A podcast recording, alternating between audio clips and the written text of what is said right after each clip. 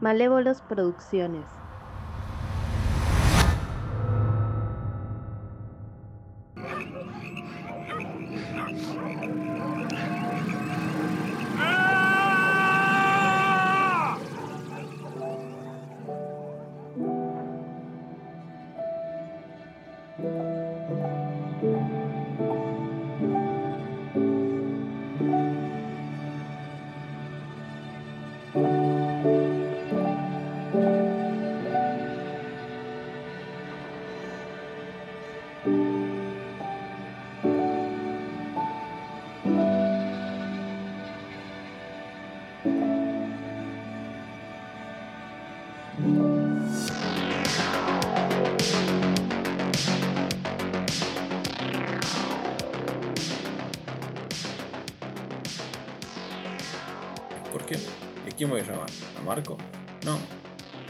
Le dije que sí, pero no, no, no la vio.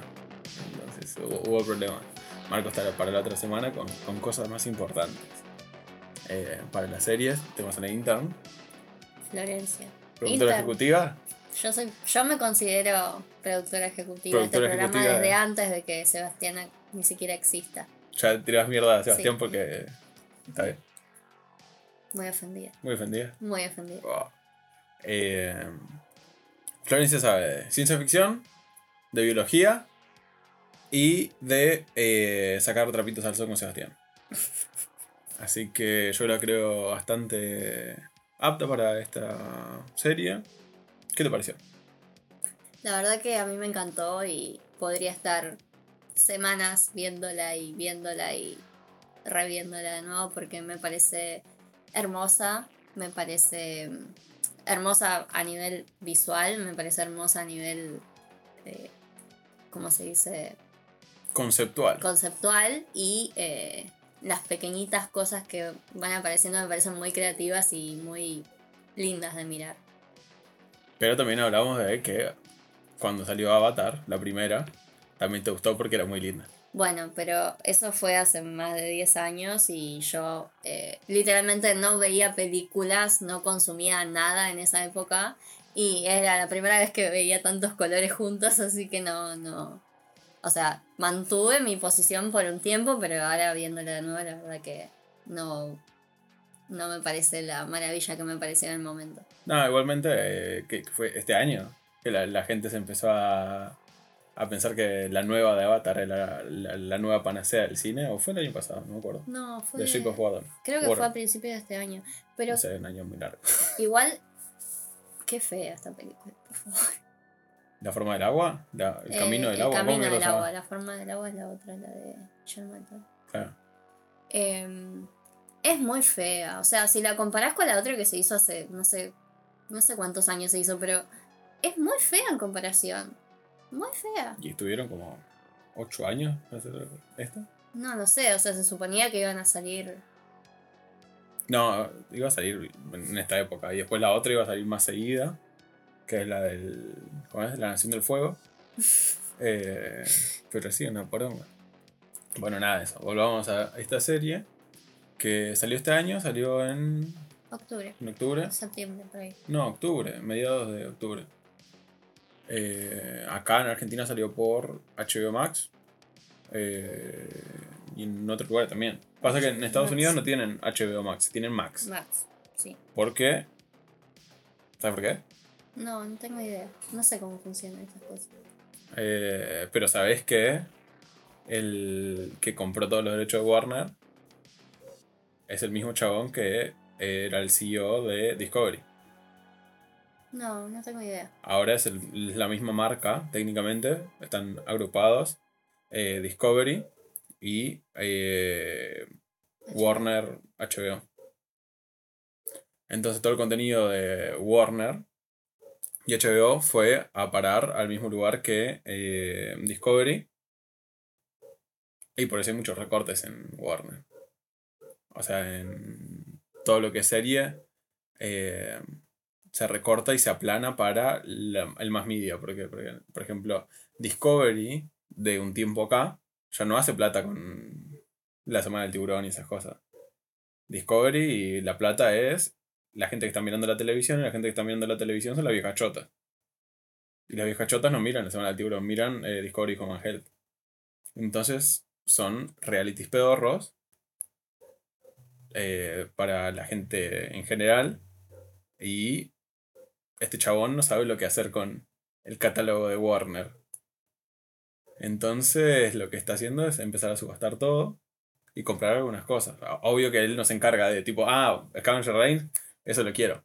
Pero ponerle que Adult Swim, que es lo que más o menos está como produciendo esto, eh, sí está dentro del paraguas de lo que es eh, el viejo HBO, ponerle que es el conglomerado que tiene HBO Cartoon Network. Y Cartoon Network tiene a Adult Swim. Eh, e, es como todo una, ¿cómo se dice? Una mamushka de cosas que derivan en un chabón que no sabe lo que hacer con eh, el Ciudadano Kane, por ejemplo. Ok. Pero nada, eso a nivel producción. Eh, a mí me gustó la serie. Yo. No, te miento, yo la quiero grabar, ¿sabes? después de qué, tipo con más fuerza. Que. Paula, una de nuestras amigas violadas, me dijera o, vos también estabas, cuando dijo, che, ¿vieron esta serie? Estaba, estaba. Y dije, bueno, si le llama a ella, te llama a vos, que soy algo tenía que ver, a ver, cuéntenme la, el asunto. Eh, y si bien yo ya tenía interés en hacer este capítulo, ahora es como que, bueno, a ver, que me, venga alguien que sabe y que me diga algo. Porque yo, yo tengo mis opiniones. ¿Cuáles son tus opiniones? ¿Las vas a decir ahora o.? No, no, voy a, no, le voy a dar una sinopsis. Dale. Eh, que igual no, no es tanto. Eh, porque la serie. No, el, es el, seteo. El seteo es, es fácil. Eh, nosotros hicimos la historia de un grupo de sobrevivientes de. ¿Cómo se dice? wreckage. El, ah. Hubo un problema con una nave y cayeron varios eh, pods de, escape al planeta. Y estas personas que son las que vamos a estar siguiendo son las que estaban en esos pods de escape. Ya, básicamente eso. Eh, vamos a seguir las aventuras de este grupo diverso de gente y un robot.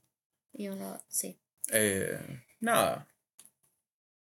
12 capítulos de 20, media hora. O sea, es el formato de serie corta, animación. Buenísimo. Eh, tiene, a nivel contenido, tiene mucha situación humana. Sí, es eh, bastante dramática la serie. Pero no, no, me pareció en ningún momento ni pesado ni aburrido. Está como bien balanceado con las cosas que van pasando. O sea, no, es que tenés un capítulo que es solamente de la gente sufriendo, sino que sufre mientras hace cosas. Y por eso todos no podemos ver reflejados, porque eh, esa es la vida de la gente, es sufrir mientras hacemos cosas. Exacto. Así que nada, sí. Y la animación a nivel visual, porque esta es la parte donde yo lo vendo para que la gente diga, ah, bueno, capaz que no la vi, Tuki. A mí me pareció muy linda porque tiene esa cosa de, yo no tengo mucha idea de animación, pero es como esa animación que no tiene esos sombreados o cositas en 3D que son medias molestas, sino que es como bien así como los colores planos, pero tiene un buen uso de colores. Eh, es como muy agradable a la vista, tiene colores lindos, no es... No tiene colores brillantes todo el tiempo, pero eh, como que te hace sentir como que es muy colorido, pero naturalmente muy colorido.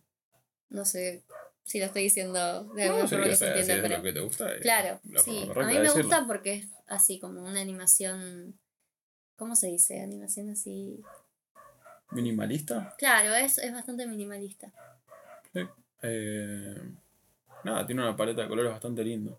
Eh, siempre es bastante dinámica la forma de usar las luces y los colores dentro de animación y es algo que también ponerle que se ve en Invincible, la animación minimalista, eh, colores planos.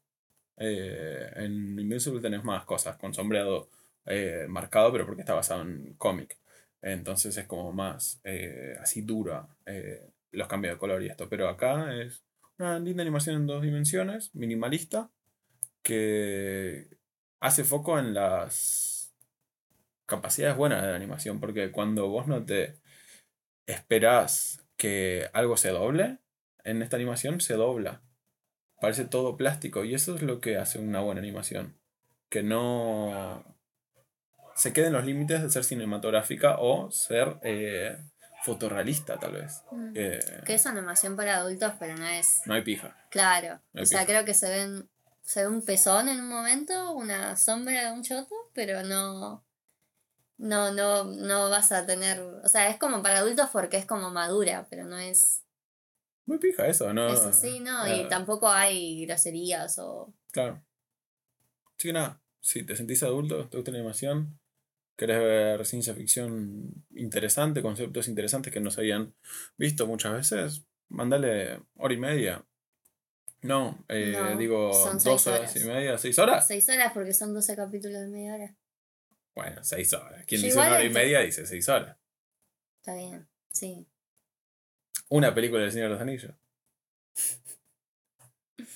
Bueno, listo, y acá se termina el- el- la cosa sin spoiler y arrancamos los spoilers.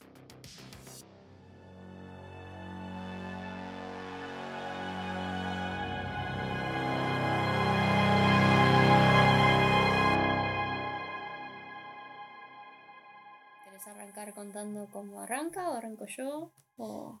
No, eh, podemos hablar un poco de temas. ¿Qué temas explora esta serie? ¿Qué... Bueno, o sea, según yo, eh, esta serie habla mucho del trabajo en equipo, por- por así decirlo. Porque acá tenemos, em, tenemos como seis personajes principales al principio, después van apareciendo un par más. Em, tenemos primero, que los primeros que aparecen en la serie son Úrsula y Sam. Sam es un señor más grande que después nos enteramos que era el piloto de la nave. Y Úrsula es eh, una chica más joven que, bueno, parece que cayeron juntos, no sé si estaban en la misma cápsula o en cápsulas que cayeron en lugares similares. Y la primera escena son ellos tratando de armar como una máquina usando elementos vivos del planeta. Después de un rato, em, te, como que te dicen que están ahí hace meses. Eh, también te dan a entender que, bueno, que estaban en una nave y que ya no están en esa nave y lo que están tratando de hacer con esa máquina es hacer que la nave, que todavía está en órbita, baje al planeta para que ellos puedan, em, primero, salir de ahí y segundo, eh, despertar a la gente que está durmiendo en la nave, que están en crío sueño. Bueno, este hombre era como la figura de autoridad, era como el capitán del- de la nave y es el que, bueno, están tratando de... eh, está tratando de cómo volver a su responsabilidad. Y bueno, varias veces como que dice que se siente culpable de haber, eh, de haber salido de la nave y no haberse quedado allá arriba. Eh, la chica Úrsula eh, parece que es como una botánica, bióloga, algo así, porque en momentos se tiene mucho flashback esta, esta serie y la muestran a ella como en el invernadero de la nave con las plantitas y además, bueno, siempre está ahí como observando y viendo las cosas que, que están vivas en el planeta, así que es como que algún tipo de experiencia eh, observando cosas vivas tiene. Yo también igual. ¿Vos también? Sí, soy como un biólogo. I am a scientist myself. Está bien. Eh, después, por otro lado, tenemos a Asi, que es otra chica, y a Levi, que Levi es un robot. Em, ellos están separados de ellos, de, de los que mencioné antes, y están em, también tratando de como que sobrevivir. Tienen como unos cultivos, tienen eh, un refugio, y eh, se nota también que están hace tiempo ahí porque ya más o menos tienen vistos los problemas y las amenazas que hay em, cerca del lugar donde viven, que en ese caso son unos bichos grandes que vienen y... eh, Son unas arañas patonas. Sí, Son unas arañas patonas. sí, son unas arañas pero muy gigantes y ellos tienen como una cosa que, que tira un polvo que hace que se espanten. O sea, los espantan con eso. Em, y bueno, y ahí ya empieza como, eh, como que te empiezan a mostrar que tal vez algo está pasando con el robot, porque ella en un momento le pregunta al, al robot si dónde estaban sus herramientas y sus herramientas estaban enterradas. Entonces le pregunta por qué enterró las herramientas y dijo porque quería saber qué pasaba si las enterraba.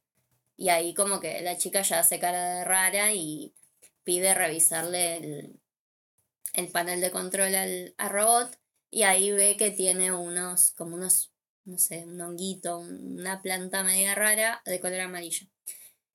Y parece como que ya sabía que tenía eso y el robot le dice que eso lo ayudó a, eh, como que se adaptó bien con su sistema y que no quiere sacarlo. Bueno, después eh, se va a volver sobre ese tema. Y por último está el, eh, está Cayman, que es un chabón pelirrojo que parece que todavía está atrapado dentro de la, eh, de la cápsula, como que nunca pudo salir de ahí. Y además hay un bicho que es un bicho que es como blanco y negro, medio gordito, chiquito, del tamaño de un gato, que eh, al principio te muestran cómo hay varios de su especie y los de su especie como que mm, hipnotizan a otros animales y que estos otros animales, al estar hipnotizados, que el bicho este les da como una, un engrudo negro que como que hace que ese, ese hipnotismo dure más tiempo, los bichitos van y le traen comida. Entonces, en un momento se ve como el bichito este está tratando de hipnotizar al, a otro bicho más chiquito y viene uno de su misma especie pero más grande y como que lo espanta y se queda él con el bichito. Entonces este bichito anda ahí como medio frustrado porque no puede conseguir hipnotizar a nadie para que le dé comida. Eh, ¿Querés decir algo vos? Porque estoy hablando demasiado. Sí, no. Eh, corte A lo agarra. Eh, digamos esto también. Cayman, un fracasado. Todavía no salió del pod. Sí, el... Cayman sos un fracasado, todos progresan menos vos. Exactamente. Y después el bichito este también, un fracasado, no, ni comer puede. Sí. Pero ese bichito también es frustrado. O sea, un bichito fracasado y frustrado. Lo cual es un espejo con, más adelante, cuando avanza la serie, con Cayman. Entonces son como la pareja simbiótica perfecta de dos tarados que no pueden hacer nada y que por eso son peligrosos. Corte A, 2023. Ganó mi ley. Eh, paréntesis. Eh, pero volviendo, eh, como que a nivel narrativo la serie tiene dos momentos. Eh, está toda esta parte de seteo, en donde vos ya estás tres em, parejas, estos tres equipos. Ves más o menos cómo va a funcionar el mundo, cómo es la dinámica interna entre estos equipos. Y después la serie cambia de velocidad y cambia de forma una vez que logran bajar a la nave, a la Demeter. Porque ahí el goal, el, fin es volver a la Demeter. Incluso para que viene el bicho. Pero nada más que ellos no se dan cuenta de eso todavía. Eh, porque después ellos dos se vuelven el principal antagonista o uno de los principales antagonistas de eh, los protagonistas. Porque a la larga, Cayman repite los pecados que ya cometió.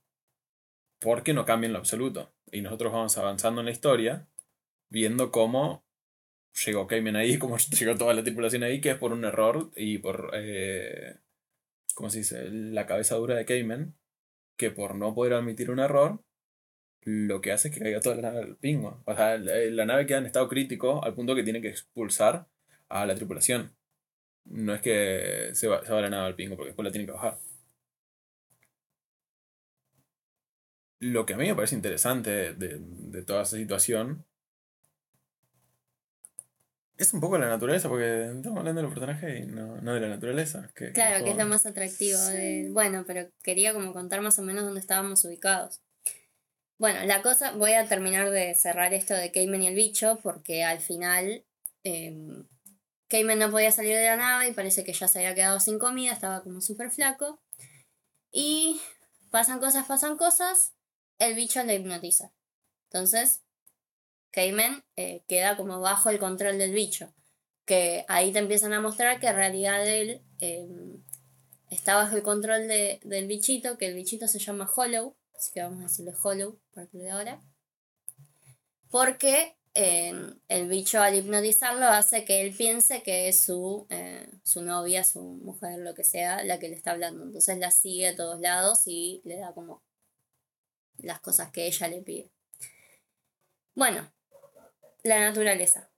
Eh, a mí me gustó muchísimo, muchísimo eh, toda la diversidad que hay, porque sacando de que hay muchas cosas que son claramente reversiones de cosas que existen acá en este planeta, como hay unos avestruces, tienen todos como una vuelta eh, de algo, no sé, alguna cosa, ay, no sé cómo decir. Fantasma. Fantasma. Tienen como algún gadget o algo que o tiene algún tipo de simbiosis con algún otro animal eh, o, ser del planeta o em, tienen alguna capacidad extra. Por ejemplo, hay unos avestruces que eh, sus plumas hacen que unas plantas se muevan y los dejen pasar y solamente los dejan pasar a ellos. Y también esas plumas, si las expones al sol y las apuntas, eh, pueden levantar mucha, pueden como apuntar hacia como si fuera una lupa y cocinar sus presas, por ejemplo. O sea, se ponen varios y cocinan la presa que, habían capturado. Y nada, eh, recuerdo que cuando la vimos vos decías que, te parecía todo... A ver, contá un poco. ¡Re fantasma! ¿Por qué fantasma? ¿Y por qué hay unos animales que hacen un rayo de la muerte de Arquímedes? ¿Lo acabas de decir vos? ¿Vos sabías eso? Sí. Ah. ¿Te cuenta? Ah. No, porque esa idea, por ejemplo, es de Arquímedes. Así repelió a unas cosas que mandan las velas con espejos. Igual ahora los hornos, los hornos solares también funcionan así. Tipo, ponen cosas en el medio. Pero yo lo que, yo lo que estoy, no te digo en contra, sino que me parece, dale, va un poco. Eh, es esto de la no convergencia de, de la evolución, ponele. Que, que yo te dije, va, pero para, que, que todos van a volar de una manera distinta. Me dijiste, ¿y qué? ¿Cómo que sí? Eh, no, no conoces la historia evolutiva. Y yo te tengo que dar la razón porque hay muestras de, de mover 100 kilómetros y un animal cambió toda su forma eh, solo para comerse otro bicho. Está bien, ahí yo te agarro. Pero el tema es que ya en un punto de la serie, ya te lo hacen de gusto nomás. Y yo ya siento como me están metiéndolo en el culo y diciendo, mira, mira, yo puedo hacer estas cosas lindas. Porque, por ejemplo, está eh, Náusica, eh, la película de Miyazaki, de Estudio Ghibli, donde están ahí como en un mundo medio fantasma. De hecho, tiene mm, unos ciertos parecidos, eh, pero no se va todo tan al choto. Eh, acá se va todo al choto, y no, mi problema no es que se vaya al choto, sino que los personajes tienen conocimiento de cómo todo se va al choto. Tipo, eh, hay mecanismos biológicos, o sea, hay, no sé, eh, estructuras simbióticas de como 4 o 5 animales que los personajes no tendrían por qué saber. Eh, y yo el otro día te estaba diciendo que es como Dark. Porque, ¿viste? O sea, mi, mi joda con Dark es que la gente dice que es buena serie, ¿eh? porque no, no, no, estar acostumbrado a seguir una narrativa tan compleja, si quieres. una narrativa que está partida en pedazos. ¿Sí? Sí. Entonces, no, pero mira lo que es esta Dark, boludo. Y el tiempo, y el tiempo es todo el tiempo, y esas cosas, ¿viste? Pero en realidad estás viendo eh, Rebelde Way un poco más largo. Eh, nada más que desordenadito. Eh, y acá dice, no, pero mira todas estas formas de volar y toda la mierda. Y, y vos, en la distancia, decís, ¿por qué me estás mostrando esto? Te están mostrando la pija, porque mira qué larga que tengo la pija. Mira qué bien igual, mis animadores. Yo eh, volví a ver la serie y no hacen tanto eso como vos estás diciendo. No. Porque hay. Yo me acuerdo que vos te quejabas de. Está bien, yo también me quejo de eso. ¿Cómo van a saber cómo usar cada animalito y que si hacen esto, pasa esto otro y sale esta fruta y ahí pueden abrir el portal o lo que sea? Eh, no hay portales. Em, todavía. Todavía. Porque ese final te tira temporada 2. sí. Em, pasan por veces, es molesto que pase esas veces porque como que no tiene sentido, pero bueno, supongo que es la única forma de resolver el problema en ese momento. Eh, al principio ves a los personajes haciendo cosas que vos no entendés cómo saben que hacen eso hasta que te dicen que bueno, que están ahí hace meses y si estás ahí hace meses, obviamente pudiste ir y tocar cosas y ver que hacía estas otras cosas y se te pudo, pudo ocurrir para qué podías usar eso. Pero, o sea, la coevolución existe. No, la coevolución está bien, sí, está, todo bien. Están los cangrejitos con los otros pescaditos y yo soy ciego, vos ves y vamos a darle que va. Pero el tema es que, por ejemplo, eh, ah, sí. En tercer, cuarto capítulo, cuando hay una tormenta, viste, fuerte que se tienen que meter dentro de, unos de esos pilares gigantes, le pregunta a Levi que la está guiando, ¿y vos cómo llegaste hasta acá? Tipo, onda, yo nunca llegué tan lejos, hasta acá. Corte A, en el anteúltimo capítulo, eh, y dice, no, pero mira esta. Tuki saca una rama y hace... con que pase una vez ya, ya rompe el verosímil de, de, su propia narrativa. Sí. Y ojo, a mí no me parece que esta serie sea acerca de exploración espacial ni de nada. No, no. No tiene nada de eso. Como es más acerca de... Es, como Walking Dead en un punto. ¿Viste? Walking Dead no, no tiene que ver. No, no es acerca de cómo se crearon los zombies o cómo erradicar a los zombies. De... Tiene que ver qué pasa con la gente cuando ya no hay orden. ¿Qué pasa con la gente cuando tiene que lidiar con otra gente? ¿Qué pasa con la gente traumada eh, en un mundo donde no hay sociedad, por ejemplo? Ahí está Cayman matando a todos. Porque, porque le pinta. Porque no, quiere hacerse cargo de sus propias responsabilidades. Entonces, lo que hace es un embarradero más grande. De eso trata un poquito la serie. No se trata tanto de. Eh, uy, a ver. ¿Qué tan bichos son estos bichos? es un error. Eh, ¿Cómo se dice? Grosero en un punto pero como la serie no se trata de eso. No. O sea, no, no, no, llega al punto en donde. Eh, no sé, eh, viene un bicho, le escupa a Cayman y Cayman se vuelve una persona buena y por eso eh, ahora son todos amigos. Eso sería un error porque lo que la, la, serie lo que te trata de comentar es la gente está rota. La gente no sabe convivir con otra gente o sabe convivir con otra gente, pero se tiene que enfrentar a la gente que no sabe hacerlo. y en situaciones límites, hay gente que va a hacer esto y hay gente que va a hacer aquello. Eh, entonces es, como que uno le perdona. Es como que, por ejemplo, Pulp Fiction es una película con toques fantásticos. ¿Qué hay en un maletín? Nadie sabe que hay un maletín. ¿Por qué brilla el maletín? No tiene sentido que un maletín brille así. Pero vos se lo perdonás porque el resto de la, de la historia no es contraintuitiva con lo que te está contando. O sea, no afecta en nada que el maletín brille o no, que sea fantasioso, que haya algo ahí. lo mismo acá. Se equivocaron uno o dos veces, bueno, está bien. A mí me molesta que me, lo pasen la chota de su animación por la cara. Está bien, pero porque a mí no me gustan las chotas largas en mi cara nomás. Porque la tienen re larga a nivel de animación esta serie. Eh, pero nada, capaz que lo que se puede hacer en este momento es diferenciar entre el concepto, porque lo hice en el capítulo de eh, Creator con Marcos, acerca de eh, inteligencia artificial en un sentido fuerte y en un sentido más blando, suave. Eh, acá se puede hacer la diferencia entre eh, biología especulativa y biología más fantástica. Biología especulativa es onda... ponerle las nuevas del planeta de los simios que en base a un virus lo que se crean es nuevas sociedades y lo que sea. Bueno, especulativa a un nivel. Hay, también hay más especulativas y menos especulativas. o sea, supongo que te referís a que como que lo intentan explicar usando la ciencia. Acá no intentan explicar. Claro, acá no, no hay nada de eso, porque si no se te cae todo. Claro. No, sí, claramente.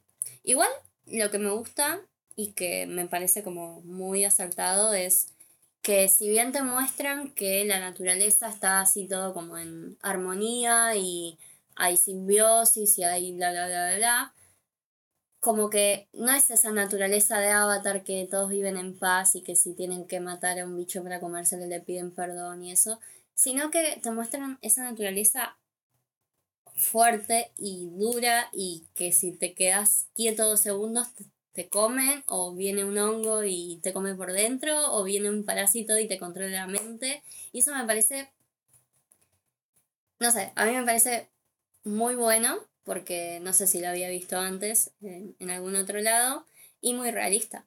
O sea, eh, está bien, esos bichitos no existen y son medio raros, pero esa relación que hay entre todo el ecosistema es hermoso. O sea, yo conté como ocho tipos de parásitos distintos en, en esta serie y todos actúan de formas diferentes que tal vez son medias similares a, a cosas que pasan en nuestra naturaleza. Todos le pican a Sam.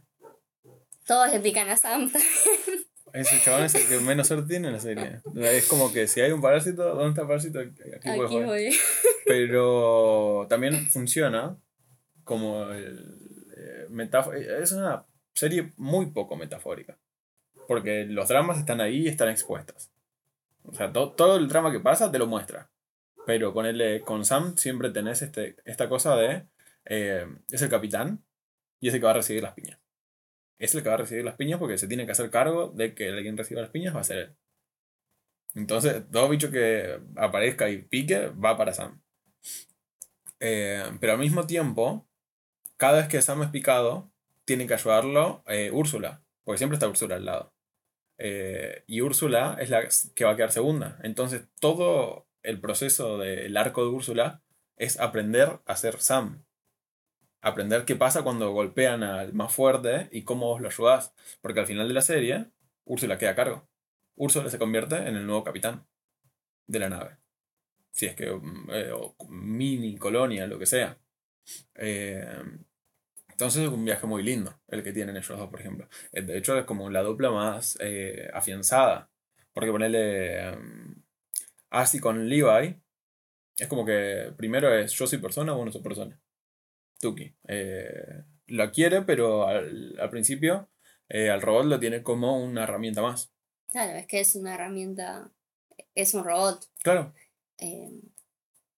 nada, después igual va, va evolucionando cuando se da cuenta que ese hongo que tiene ahí metido como que le da eh, sentimientos, no sé, como que es... Es como, a, a mí, el negro siempre me, me, pasa en los memes, ¿viste? De, estás sentado en tu casa comiendo chocolate, tomando chocolatada, comiendo Oreos, y te das cuenta que existís.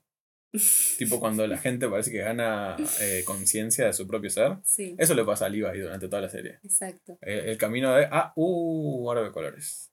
En realidad no es ver colores. Y bueno, ¿ves? Eso es algo que se podría hablar.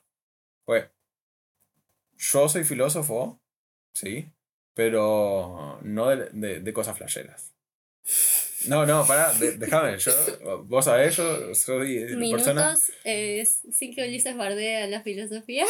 Cero. No, bueno. Eh, pero, por ejemplo, eh, hay filósofos, onda Spinoza, que creen en un panteísmo fuerte que es Dios está en la naturaleza. Eso identificaría con Avatar, por ejemplo. Sí. Eh, ahí todos le rezan y ah, son todos santos. Después están eh, los animistas, que piensan que hay algunas, hay algunas cosas en la naturaleza, algunos árboles, algunas cosas que eh, revisten en sí mismo eh, una forma de animación particular. Onda, eh, todo lo de Ghibli. Viste que hay el mundo eh, en sí. mi vecino Totoro. Están esos bichos que están ahí. Y algunos que son árboles, pero también están vivos de una manera muy particular, como la princesa Mononoke. Sí. Bueno, eso es más del lado animista. De, y eso también es parte, ¿cómo se dice? Eh, deísta, es, es como religioso. Eh, como el panteísmo de Spinoza y de Avatar, por ejemplo. Pero acá se me ocurre que puede ser eh, más parecido a algo que llama, y por eso eh, la filosofía, eh, panpsiquismo. Que dice que. Bueno, ¿ves? Acá se pone, acá se pone complicada la cosa, porque yo eh, estamos, estamos bien cuando yo explico filosofía y son números, cosas positivas y negativas, pero acá es un salto largo. Tenés que imaginar esto. Okay. Eh, nosotros, como humanos, en la filosofía de la mente, tenemos eh, un problema. Y los psicólogos también. No entendemos lo que es la conciencia. No se entiende lo que es la conciencia. No. Eh, los panpsiquistas dicen. El quilombo viene de Galileo de tales de Mileto, de Newton, de los filósofos fuertes que recortaron la experiencia humana a la matemática. La matemática puede explicar muy bien cómo funciona todo, pero evaden el proceso consciente. Levi podía ver todo lo que le pasaba ahí, pero no era consciente, no entendía los colores. Levi podía transcribir eh, esta entidad funciona así, esta entidad eh, refleja el color en este tipo de rango, ¿no? Pero ganar conciencia significa eh, otra cosa, significa tener una experiencia subjetiva de las entidades, ¿entendés? E, eso, eso que en esa escena está como, uy, mira, ahora estoy viéndolo, pero es otra cosa. Estoy teniendo experiencia subjetiva. Eh, claro, cuando empieza a sentir que lo toca, yo antes sabía que tocaba, pero no es que se sentía bien o mal. Sí. Los panpsiquistas dicen que es una estructura inherente a la existencia general.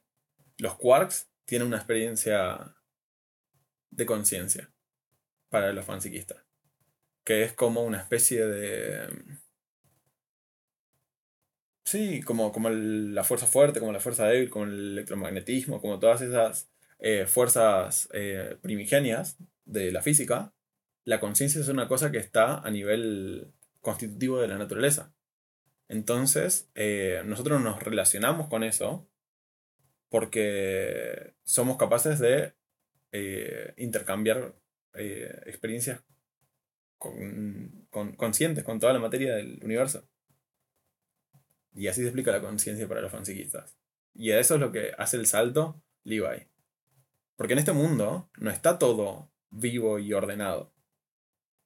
Pero está todo interactuando. No hay em, formas de vida más inteligentes o menos inteligentes. Pero está todo consciente. Ese es el punto. Todo tiene una forma de conciencia en ese mundo. Porque no se explica como de la misma forma que Avatar. Avatar es está vivo y es sagrado. Es, todo uno, además, en, en Avatar. Es todo uno y todo está conectado con todo y todo tiene su enchufe para conectarse al planeta. Y acá no es así. Acá, por eso se ve ese, esa cosa más natural. O sea, está todo interactuando porque si estás en un mismo lugar vas a interactuar con. Pero lo que no se explica es por qué los animales reconstruyen a Levi.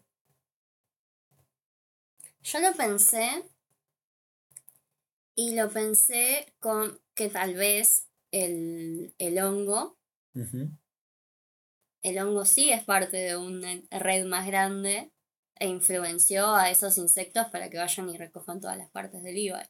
Yo lo pensé de esa forma, no lo pensé como algo espiritual y eh, el planeta actuando. Fue como más un, este hongo quiere volver a ser, a tener ese cuerpo.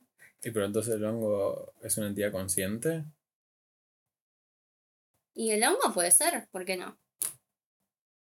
Para mí todo tiene una conciencia dentro de... Es como es, esta panpsiquismo. Bueno, lo pienso como panpsiquismo porque uno de los creadores es eh, cree en la, ¿cómo se dice? Conciencia colectiva. ¿Conoces el concepto de conciencia colectiva? Es un concepto psicoanalítico. Bueno, yo, yo, no, yo no lo creé ni, ni suscribo. Eh, que es tipo, hay algunos rasgos psicológicos que vienen eh, por herencia, pero fantástica y tipo evolutiva o algo así. Que vienen eh, inherente a tu genoma, pero no, no a nivel. No ¿Estás hablando de Lamarck de nuevo? No, no, no, no, no es, no es Lamarckiano, es eh, Jungiano. es de un psicoanalismo, psicoanalismo todavía más rancio que el de Freud. Pero es, algo que uno de los dos creadores suscribe. Dice, yo le quise poner unas ideas de eso a esta nueva iteración, porque esta es una segunda iteración de la idea original que es un corto. Y es un corto de esos de. Eh, de Adult Swim. No lo conozco, no lo vi. Bueno, es lo mismo. Scavengers se llaman en vez de Scavenger Rain. Y hay dos personajes, ¿no? Tipo, yo, los vi como los proto eh, Úrsula y Sam porque son una morocha y un tipo más viejo. Eh, pero lo único que hacen es uno de esos experimentos de muchos pasos. Eh, nada, eh, el chabón suscribe a la conciencia colectiva y la conciencia colectiva es una de las, ¿cómo se dice? De las versiones más hippies de un panpsiquismo fuerte. Que es una forma de explicar la conciencia y que todo puede tener conciencia. No humana. Porque ahí sería. Pero es una teoría que podría explicar eh, la experiencia singular de cada individuo. Te cagué, ¿no? No, no, no, igual eh, lo tenía guardado. Lo otro que también me. Y ahora me acordé. Eh, una obra de ciencia ficción con biología especulativa es la de Todas las Mañanas. Eh, ahí se cuenta lo que pasaría en un futuro, pero de acá a 10.000 años con la humanidad. Eh, nos volvemos eh, child, ¿cómo, se llama? niños del espacio en, algunas variantes. Tipo, te explican la, la, posible evolución de los humanos en el espacio, si son colonizados, si ellos colonizan otros países, otros planetas. tenés humanos que viven en asteroides con eh, cuerpos muy chiquitos, un torso muy chiquito y brazos muy largos porque se tienen que extender en el espacio y porque ya no tienen la limitación de la gravedad física humana, digo, eh, terráquea, entonces pueden ser arañas patonas. Eh, hay otros que se vuelven transhumanos y se vuelven esferas flotantes con, con cerebros nomás adentro, porque se emanciparon del cuerpo, eh, tuvieron una religión que los llevó a eso, otros se convirtieron en bicho, porque fueron un mundo donde eh, la racionalidad ya no le funcionaba, eh, se cagaron de hambre y se tuvieron que transformar en una especie de artrópodos. ese tipo de ciencia ficción es más fuerte en esos lugares. Acá no, volviendo al tópico de antes. Acá no se busca eso. No, no, para nada.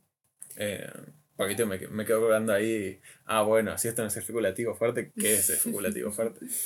Eh, y después que, creo que me queda en la cabeza como crítica que en lo que a mí respecta, la naturaleza funciona como la navaja de Ockham. ¿Eso era lo de la explicación más simple? Sí.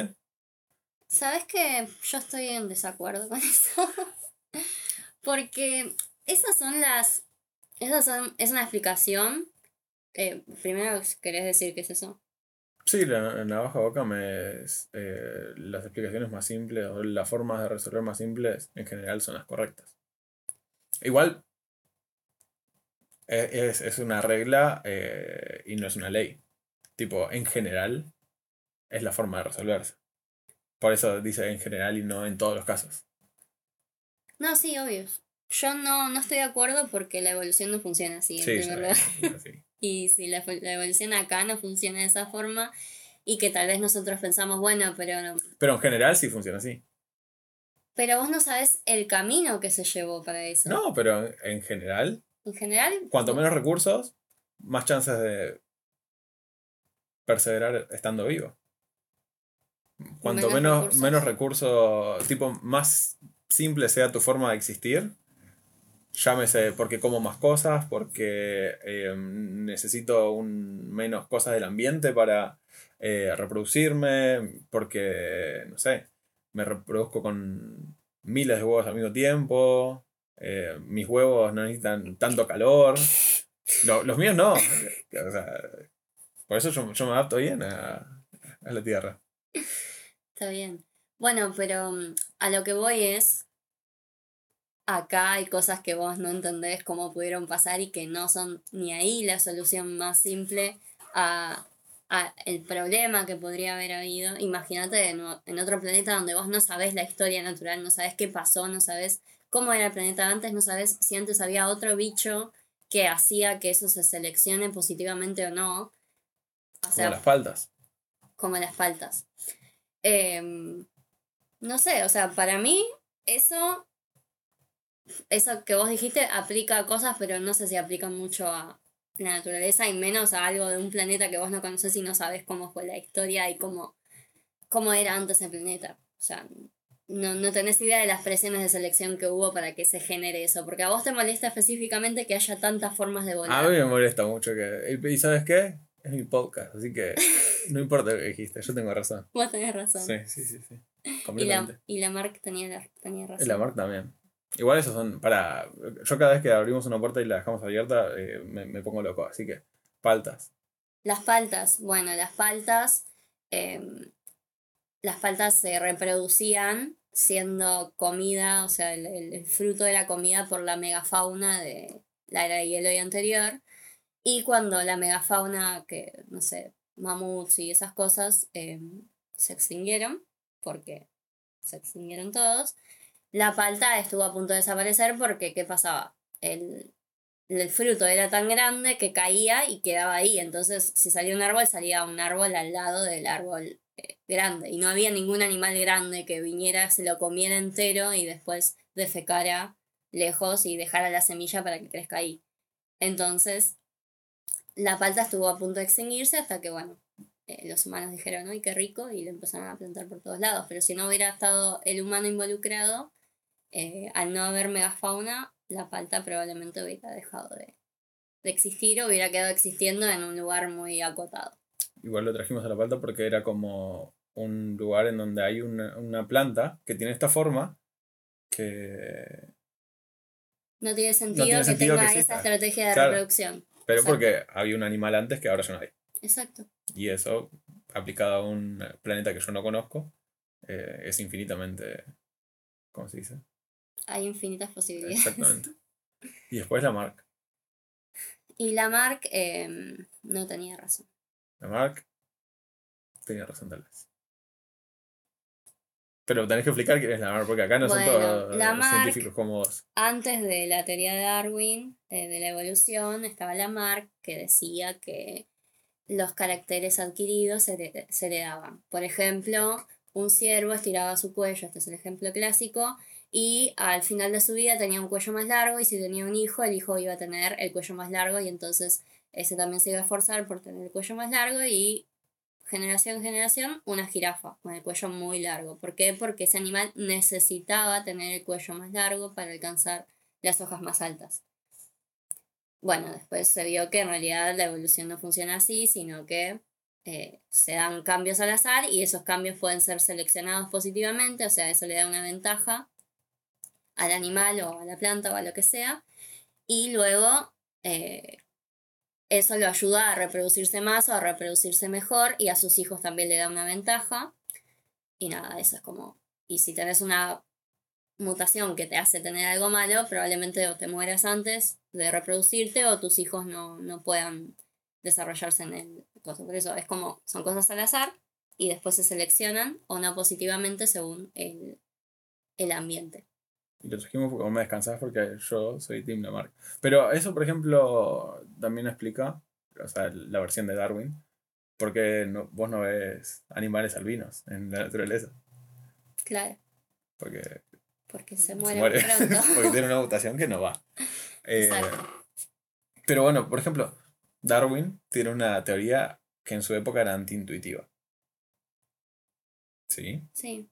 Eh, ponerle que yo estoy en el siglo XIX, ¿no? Y, soy un físico y con mi mecánica clásica mm, viene alguien y me dice, no, pero en realidad vos no estás entendiendo fuerzas más profundas que están sucediendo a nivel atómico, que los átomos pueden estar en dos lugares al mismo tiempo y pueden sincronizarse con otro átomo al otro lado de eh, la existencia.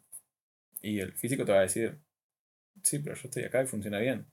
Hasta que eh, se dé cuenta que hay muchas cosas que no puede explicar así. ¿No? Sí. A, nivel, de, física profunda. Sí, sí, eh, subatómica, si querés. Y entonces vas a tener que eh, darle la mano a esta nueva otra a esta otra nueva forma de ver el mundo. Si vos no tenés forma de explicar la conciencia, Capaz que tenés que ir un poco para atrás y decir, capaz que todas las entidades tienen conciencia. Como el panpsiquismo. Sí, yo suscribo. ¿Vos suscribís? Yo, e- es uno de los lugares hippies que no es tan hippie. No es hippie porque te gusta a vos. No es hippie porque me gusta bien, en general, sí. Es tu podcast y vos tenés razón. Y yo digo qué cosas son hippies y qué cosas no. El Ah. límite es el panpsiquismo. Porque el panpsiquismo no es eh, panteísmo y no es animismo, por eso te dice esa Ok. diferencia. Ahora, yo soy un cacho de cultura y tengo que compartirla. Está bien, sí. Y a mí no me gusta que las cosas vuelen de muchas maneras. Alas son alas y ya está. Después, no sé. un- Una locura. Entonces, Florencia, del 1 al 5, ¿cuántas cucarachas le das a esto? Cinco. ¿5? Cinco. Mira que se te da en la segunda temporada. ¿eh? Sí, cinco. Final abierto y todo. A mí no me molestan los finales abiertos, a vos te molestan los finales abiertos. Porque fue un final abierto, pero fue un final cerrado también. Porque la historia se cierra, o sea, quedan como unas cositas para después continuar por otro lado, pero no es que te quedaste en la mitad con todas las historias. O sea, hay muchas cosas que se resolvieron, más o menos quedó todo encaminado. Probablemente puede que la segunda temporada ni siquiera estén los personajes principales que estaban en esta. Me gusta porque no se sabe cuánto tiempo pasó de, un- de la última escena con nuestro pro- protagonista hasta la. eh, a este. ¿Cómo se llama? Epílogo. eh, que fue la última escena. Así que yo también le doy. Cuatro y medio, porque las cosas vuelan. No, pero. estabas haciendo el No, malo pero está, está re lindo. Bueno, mirá, por ejemplo, no, no hablamos que se parece a la obra de Mobius. Ah, sí, justo estaba googleando porque nunca me, me acuerdo del nombre del cómic. ¿Cómo se llama? cómic? Edena, algo así. Edena, creo que se llama, sí. Es muy similar la, La estética. la vibe, sí. Es Pero muy porque usan la paleta de colores de los. ¿Cómo se llama? De. De, los, de esos resaltadores para gente. pastel. De los pasteles, eso. usan los colores pasteles ambos. Eh, fíjate. Sí, sí, pero me parece. Además que tiene también esa mismo. No tiene. Diseño minimalista. Sí. Sí. Me parece hermoso. O sea, me acuerdo que cuando me mostraste el tráiler de esta, lo primero que se me vino a la cabeza era que se parecía a eso y eso fue lo que me hizo querer verlo. Después, bueno, la historia y todo eso, pero me, me parece muy lindo. Bueno, para cerrar, no sé, recomendamos Edena, de Mobius, cómic francés. Eh, ¿Qué más? Todos los mañanas o todos los futuros, que es este libro de biología especulativa, si se quiere. Es, es un género de ciencia ficción. Eh, y también de te- técnicamente ciencia, porque, bueno, eso para hablar el otro día. Eh, ¿Qué más? ¿Qué otra cosa hay hoy? Avatar. No, Avatar, ¿no? Ah, bueno. Eh, Bueno, si no pueden ver la primera de Avatar y. eh, esto no es. esto no es claro. eso, claro. Acá lo hicieron bien. Pero el mensaje es otro. Eso es- sí, para nada, nada que ver. Eh, Avatar es Pocahontas y este es otra cosa. Sí. Náusica. eh, de Hayao Miyazaki. Hayao, ¿no cómo es? Hasaki Miyazaki. No. Hayaki. Hasaki. ¿No es a Hasaki Miyazaki? Hayao Mi- Miyazaki. No sé. De Miyazaki. El, el- el- el nombre de pila, ¿no? no ¿Qué, qué? Además, los nombres asiáticos son todos. No, dice.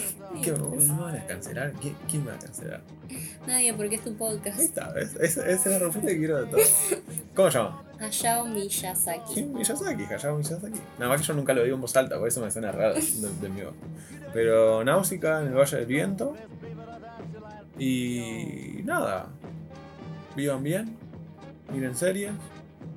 Eh, si extrañaron a Marcos, díganlo. Si quieren que la productora ejecutiva vuelva, díganlo. Si quieren escuchar la respuesta de Sebastián a todo esto, díganlo, porque se va a repicar. Eh, porque la plata de esto. Vos no la ves, la ves Sebastián después. Plata. Ah, ¿viste? Así que nada, bueno, chao, gracias por estar. Eh, gracias por venir. Eh, como caníbales. De música ligera. Y no me sé otras letras de Soda Stereo. Nos vemos, chao. Adiós.